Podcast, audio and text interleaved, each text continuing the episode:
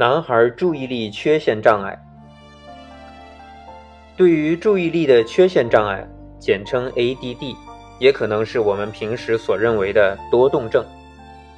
对于不同的专家有不同的看法。与通常的认知不同，注意力缺陷障碍从来就不是一种结构性、化学性或者生理性的状况，而是仅仅表现为男孩的一系列越来越异常的行为。这些行为为成年人和男孩造成了巨大的难题。我个人认为，非常明显的是，患这种病的男孩和他们的父母是都需要帮助的，而这绝不仅仅是开药方这么简单，而是要做出更多的努力。权威的专家对于注意力缺陷障碍指出了三点。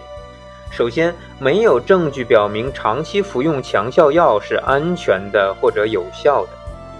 第二，对于那些正在学习如何保持安静和专注的男孩来说，必须给予更多的帮助。最后，注意力缺陷障碍不会让儿童变得具有暴力倾向，只是分散了他们的注意力，使他们变得紧张不安。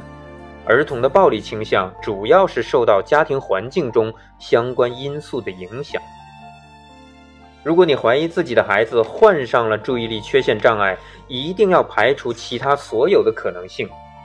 孩子的表现有可能是性虐待、父母离婚的打击，或者说家庭暴力造成的，也有可能是严格的纪律和学习困难让你的孩子感到自己很无用。如果这些可能性都排除了，而且确诊你的儿子已经患上了注意力缺陷障碍，那么就必须让他得到心理专家、儿科医生和学校老师的帮助，大家共同努力来帮助他集中注意力。仅仅用药物治疗是远远不够的。使用药物能帮助你的儿子逐渐的安静下来，并开始学习。请利用这段时间学习新的技能，获得更多的帮助。但不要完全的依赖药物，最主要的长期目标应该是根本不需要药物。让我们一起为此努力吧。